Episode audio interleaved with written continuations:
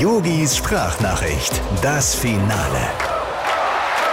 Lieber Lothar Matthäus, wer hätte dich gedacht, dass unser Rekordnationalspieler noch einmal zu so einer Art WM-Maskottchen für uns wird?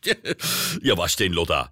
Wenn du uns heute in eine schöne, leichte Gruppe los, dann setz ich mich aber persönlich dafür ein, dass unser nächster Goleo aussieht wie du. Wenn du uns allerdings in die Todesgruppe los, dann lass mal bei diesem Loddy dann auch die Hosen weg. also, gib dir mal ein bisschen Mühe. Du, mit einer Schale, wo ein paar Plastikkugeln drin rumkullern, das solltest du ja umgehen können, ja?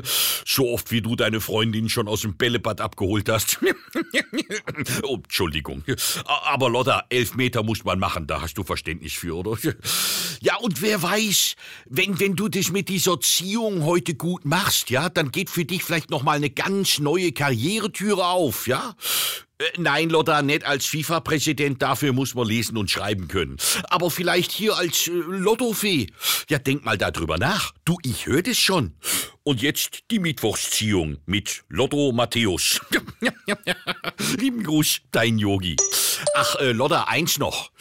Du denk dran, heute ist der 1. April. Wenn du uns wirklich aus Versehen in die Todesgruppe los, dann kannst du immer noch ganz schnell sagen, ah, April, April, das war ein Scherz.